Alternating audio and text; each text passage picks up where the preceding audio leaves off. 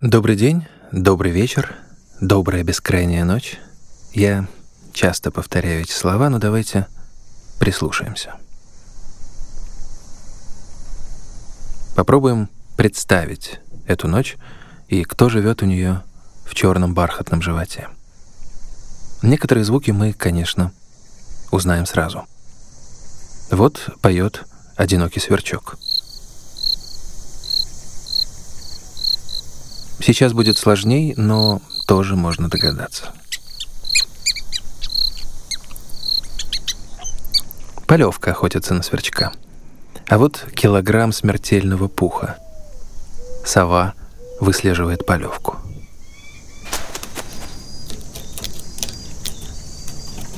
И лишь для одного нет в мире звука. Для главного обитателя этой тьмы. Для Бога. Ни доказать его, ни опровергнуть мы не можем. Приятно представить, что где-то там сидит кто-то в нас активно заинтересованный. И этот кто-то создал нас. Или даже любит нас. Но если любит, почему молчит?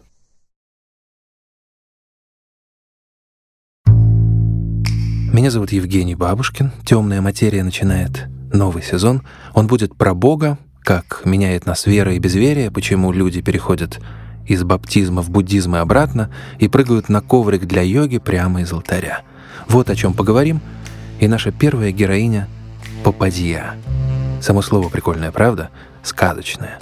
Интересно, как рядом уживаются настолько разные слова и жизненные уклады. Вот барабанит по клавишам авторка, которую травмировали тройкой по химии, а знакомый астролог поставил ей биполярку, поэтому Пожалуйста, срочно вышлите деньги на новый MacBook. А вот совсем наоборот, копошится в бессмысленных травах знахарь, к нему обратился за помощью пахарь.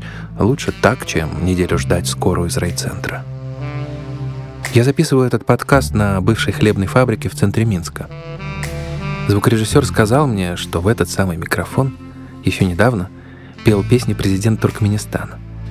Вчера неподалеку отсюда били людей — Сегодня они выпьют чаю с плюшками, завтра их снова будут бить, и это удивительно, сколько разных вещей происходит в мире одновременно. А у нас вот попадья. И не просто, а с голосами в голове.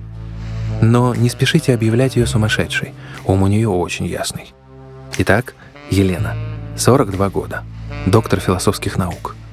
Ее духовный поиск начался в этнографической экспедиции. Давайте начнем и мы.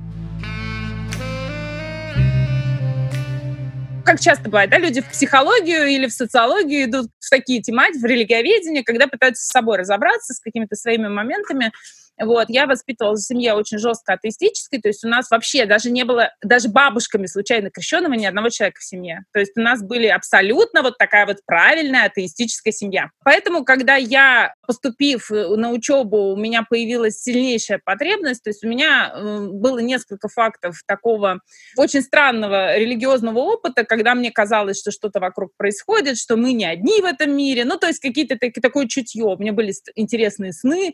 Была ситуация, когда я даже, мне показалось, что меня глючит, и я пошла реально в 12 лет к психиатру, например, с просьбой провериться, у меня все в порядке с головой. Точно это не, у меня не шизофрения какая-нибудь.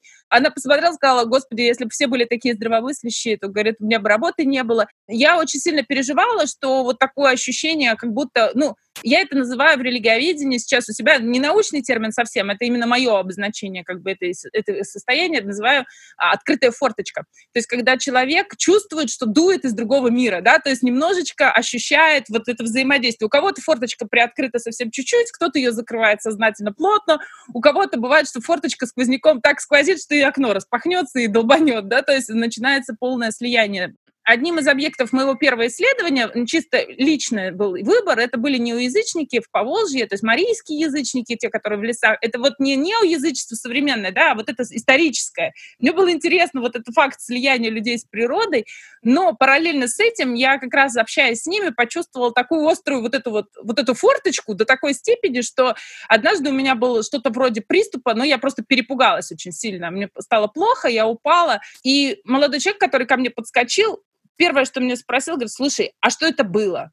И я поняла, что то, что я увидела, видела не только я. И тут у меня возникло такое вот, э, то есть я пришла в себя, и он потом, а он был мусульманином, причем пока, много поколений такой прям, они были продвинутые мусульмане, и он мне говорит, слушай, тебе креститься надо. Я говорю, почему ты мне советуешь креститься? Он говорит, да потому что проблема в том, что если как бы надо обращаться к своему, к своей традиции. Я говорю, да для меня это все прям вот темный лес. Он говорит, нет, иначе тебя это сожрет. Тебе надо примкнуть к сообществу, к единой группе.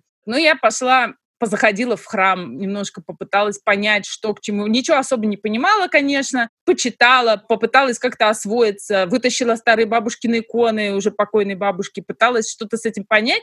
И у меня вот это ощущение, ну не форточки, а такого доброго взаимодействия, оно зацепилось, сохранилось, и я пошла креститься первый опыт исповеди для меня был отвратительный, потому что батюшка был в диком шоке, что девушка 18-летняя не имела еще никаких половых отношений. Он меня пытал натурально на всякие извращения. Меня тошнило после этого э, просто от образов, которые были в голове. Ну, вот такая я была девица, у меня было такое настроение. Я считала, что я могу к этому приступить, когда я могу отвечать за ребенка, который может в этом результате этого получиться. Но у каждого свои заморочки.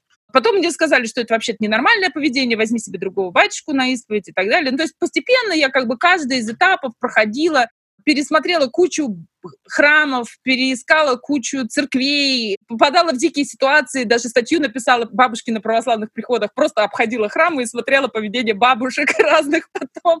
И в определенный момент получилось так, что у меня очень сильно заболела мама онкологией, и тут со мной произошло второе, как бы странная такая ситуация. Я сидела, она лежала на капельницах, на химиотерапии, на очень тяжелой процедуре, и ей было плохо, ее там и наркоты какой-то накачали, она как бы, ну, чтобы и боли не было сильных.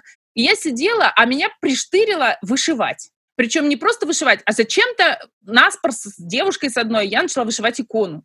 Я вышиваю эту икону, и вдруг у меня в голове, вот мама дремлет, тут такая больница, вот это все, и вдруг у меня в голове появляется абсолютно чужой голос, вот вообще. А если как бы мама поправится и все будет хорошо, для какого-нибудь бедного храма икону вышьешь? Я так, я первый раз в жизни шью икону, я вообще не знаю, получится у меня что-то, не получится меня. Я говорю, вышью. Вот. Ну хорошо, только не забудь. После первого же курса химии у маме становится резко легче, просто резко. Все, кто смотрели, нам, потому что в начале, когда все это начиналось, нам даже не, не прописывали операцию, говорили, что это бесполезно, потому что, ну, как бы четвертая стадия. Вдруг говорят, вы знаете, мы ошиблись, стадия вторая. И это вполне себе нормально лечится. И, в общем, получается так, что она попадает на экспериментальное лечение, на какой-то там особый нож, и, в общем, в конце концов, без операции она поправляется.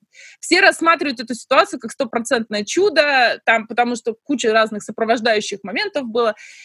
Получилось так, что маму я перед этим крестила как раз. У нее тоже это было ощущение. Я крестила свою сестру, а она стояла в коридорчике, смотрела на это все и говорит, Вдруг мне, говорит, так захотелось с вами, я поняла, что я хочу туда с вами в этот свет. И получилось так, что у нее вот этот рак, он был параллельно связан с ее воцерковлением, да, она там первый раз причастилась, первый раз поисповедовалась, то есть у нее тоже много сопровождающих интересных параметров было. Спустя какое-то время вдруг иду по уже прошло там месяца три, как она вылечилась дома, а вдруг у меня в голове, я иду по улице, погода хорошая, вдруг в голове голос, ты свои обеды держать собираешься? Вот. Я так, кошмар, я забыла совсем. А икону ту я дошила, и более того, ее очень многие говорили, что это просто какое-то фантастическое, ну, то есть человек с первого раза, не умея вышивать вообще ни, ни разу, сделал такое почти произведение искусства. Я залезла в всякие книжки по иконописи, пыталась повторить какие-то моменты, связанные там с слоями, да, то есть тут только не краска, а нитки, да, как смешивать, как накладывать блеск, то есть она прям была такая действительно очень красивая икона получилась. И мне после этого дали благословение, пообещали, ну, разрешили это делать, говорят, делай, пожалуйста. Я так думаю, ой, реально надо ведь. И я беру делаю, значит, решила, что раз я вышивала Николая Чудотворца в момент, когда она лежала, ну, это действительно икона, к которой люди приходят с болезнями и проблемами своими, думаю, давай я ее же и вышу. Я, вышив... я нашла храм, где действительно очень было плохо в Казани, невзирая на то, что он достаточно близко к центру, он был очень бедный на тот момент, там бумажные иконы, неинтересные, я вышиваю для них, договорилась, вышиваю для них икону, мы делаем киот, под стекло ее освещают, и в день, когда ее освещают, говорит, ну все, давай отвезем ее отцу Дмитрию. Вдруг мы понимаем, что я вышила Николая Чудотворца, и сегодня вечером вечерняя служба Николая Чудотворца. То есть мы на летнего Николу ее завершили. И мы им ее привезли, ее положили на налой, прямо в центр храма. Мне потом через несколько лет батюшка говорит, а да, у нас это, да, у нас тут местное паломничество уже, местно чтимая эта икона. Получилось так, что я вышла замуж за преподавателя своего университета, он э, в итоге стал священником, да, то есть он кандидат наук и так далее, и так далее, стал священником. И вот когда его рукополагали, вот это был самый сильный, наверное, религиозный опыт в моей жизни, потому что у меня тоже произошло раздвоение, такое ощущение рас, расщепления сознания. Я готовилась, потому что как бы для семьи священника, особенно меня, не воцерковленная, в принципе, девицы, да, особо это такой момент серьезный, и я готовилась к этому, я собиралась причащаться, исповедовалась в этот день и так далее, и так далее. И я стою, значит, в храме, а в этот момент вот его повели, и вот епископ над ним возлагает руки. И в этот момент у меня происходит дикая боль в голове, и у меня как будто я развалилась на две части. Одна часть меня стоит в храме, одним глазом я вижу себя в храме, да, ну вот что вокруг меня, а вторым глазом я вижу руки епископа, которые вознесены над моей головой, и у меня полное ощущение, что это не он, а я там стою. И я так потом вышла из этого, я говорю, ну вот действительно, двое одна плоть, я поняла впервые тогда, то есть меня друг, поскольку мужа сразу отправили на Сорокауст э, служить в монастырь, меня друг довез до дома, он меня просто привез, приволок буквально на себе, посадил вот так вот, налил мне стакан Кагора и сказал, пей. Я говорю, что? Он говорит, тебе надо прийти в себя, иначе это... Давай. Я говорю, вот, вот, пожалуйста, вам, как э, такое простое земное, быстро, тебе, говорит, надо выпить, потому что это должно тебя, ну, как бы вывести из этого состояния религиозного опыта, тебе будет очень плохо. В конце концов, история это у меня, я так не стала как бы полноценной попадьей, просто в силу того, что муж служил на монастырском подворье, там были монахи и монахини, я была как бы не особо нужна, я старалась, чтобы в службе как раз быть, там, петь в хоре и так далее, и так далее, приходить, ну, чтобы изучать как бы это все. Но я не могу сказать, что я была вот матушкой классической, которая была постоянно в храмах, жила этой службой, нет. Хотя я должна сказать, что с годами изучения я что-то лучше понимала вообще религию, то есть я абсолютно убеждена, вот когда начинают там наезды какие-то начинаются на церковь или что-то еще, я на это всегда говорю, ребят, вы не представляете, насколько я могу вам рассказать о говне в церкви. Я это все видела, я в этом всем жила, я спасала этих семинаристов несчастных, я вытаскивала этих девчонок несчастных, там, это самое, я ругалась с этими бабками сколько раз, я знаю это все прекрасно, но при этом я знаю, что современная церковь, она не представляет, э, скажем так, всю красоту вероучения, да, то есть, ну, на самом деле, что такое вероучение, большинство людей не знает. И с годами изучения службы и понимания вообще, что это такое, что там внутри происходит, что должно происходить в идеале, что это было у первых христиан, да, вот этот опыт живой, в котором они жили. Вот я, я считаю, что мне в известной мере повезло, потому что, получив какое-то подтверждение, особенно когда мы говорим о массовом религиозном опыте, да, то есть когда не один человек это ощущает или видит, или переживает, а когда это несколько человек одновременно видят, да, или несколько человек одновременно могут сказать, что они там видели этот сон одновременно или еще что-то. Вот это уже совсем ну, другая история, потому что здесь все равно мы понимаем, что форточка, она продолжает работать, и мир тот он существует, просто вопрос, вот как мы его видим или как мы его называем, к какой религии мы себя относим, например, да, то есть тут вопрос еще вот в этом. Потому что каждая религия имеет набор штампов определенных, объяснения этой ситуации, да, ну вот, например, действием святых, там, Божьей Матери, там, законы кармы, это может быть там Иегова, что угодно, как бы мы ни называли, ну то есть это мы словами облекаем то, что мы пережили, и облекаем в ту традицию, которая нам хоть как-то понятна или близка. Ну, не случайно, как бы вот исследователи жизни после смерти, вот этих клинических смертей, Моуди говорил, что вся, там описание статистики определенного образа, что ребенок вспоминает там свою прошлую жизнь, это чаще всего индийский да, опыт или стран, где есть реинкарнация.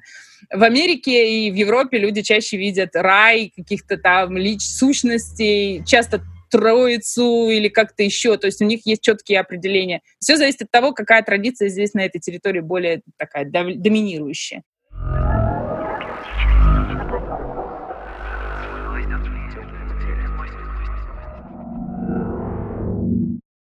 Ой, а сейчас мы разводимся. мы разводим. Дело вот в чем. Когда я пережила этот опыт, для меня его священство, его мой собственный статус попадьи, да, были очень значимы.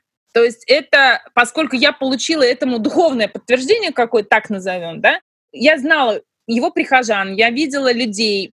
Плюс не случайно, кстати, матушка, очень часто же говорят, поп, попадья, то есть как бы даже если матушка вроде бы, вроде просто семья, на самом деле не совсем так. И э, очень часто женщины, например, приходили сначала ко мне поговорить, прежде чем идти к нему. Ну, то есть посоветоваться, как что, вот как повернуть этот вопрос, вот этот вопрос. Вот, например, я уже исповедовалась, но меня это продолжает мучить, да, ну, то есть просто с какими-то женскими вопросами, с теми же абортами месячными, ну, господи, куча бабских дел, которые мы не хотим часто нести мужчинам, священникам, просто стесняемся. И получалось так, что у меня были случаи женских исповедей, там и разных историй, чего только не было. И поэтому, когда у меня муж в определенный момент вдруг сказал, я больше не могу, я ухожу из церкви, а я знала количество людей, его прихожан, кому он действительно помог, я стала категорический отказ, я сказала нет.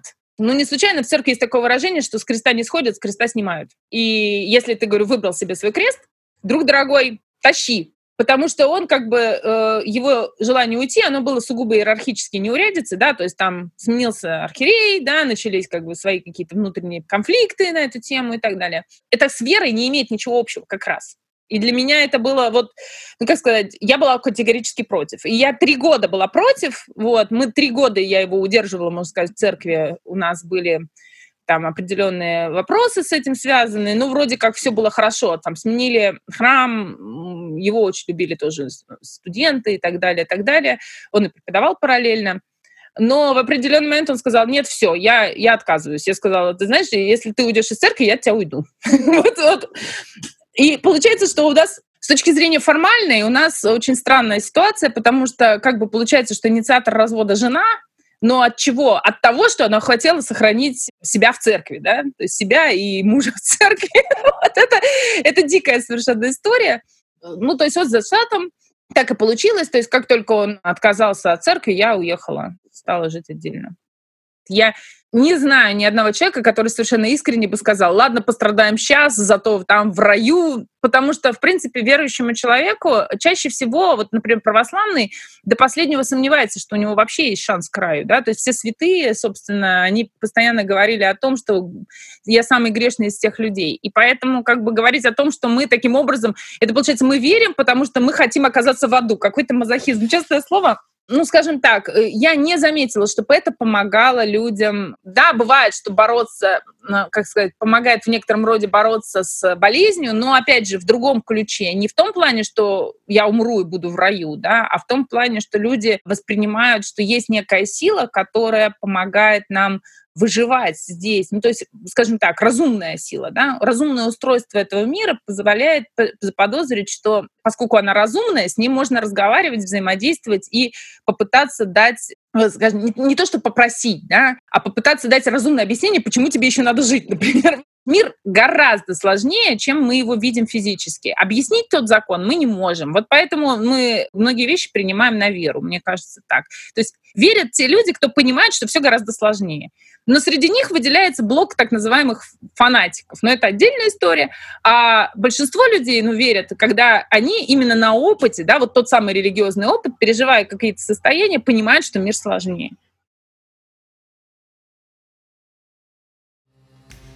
Я тысячу лет не был ни в церкви, ни в синагоге, а в мечети, кажется, и вовсе не бывал. Но вот это чувство, эта вера, что мир сложнее, пожалуй, главное, что придает мне сил — в следующей серии «Темной материи» вы услышите человека, который отбросил веру. Он заменил религию наукой, добавил психотерапии и залакировал медитацией. И да, у него все сложно. А кому легко? Над выпуском работали композитор Вальдемар Бибоповский, продюсер Надежда Маркелова, звукорежиссеры Борис Календа и Анна Летичевская, автор сценария Евгений Бабушкин. И давайте прислушаемся к ночи еще раз. Вдруг отзовется.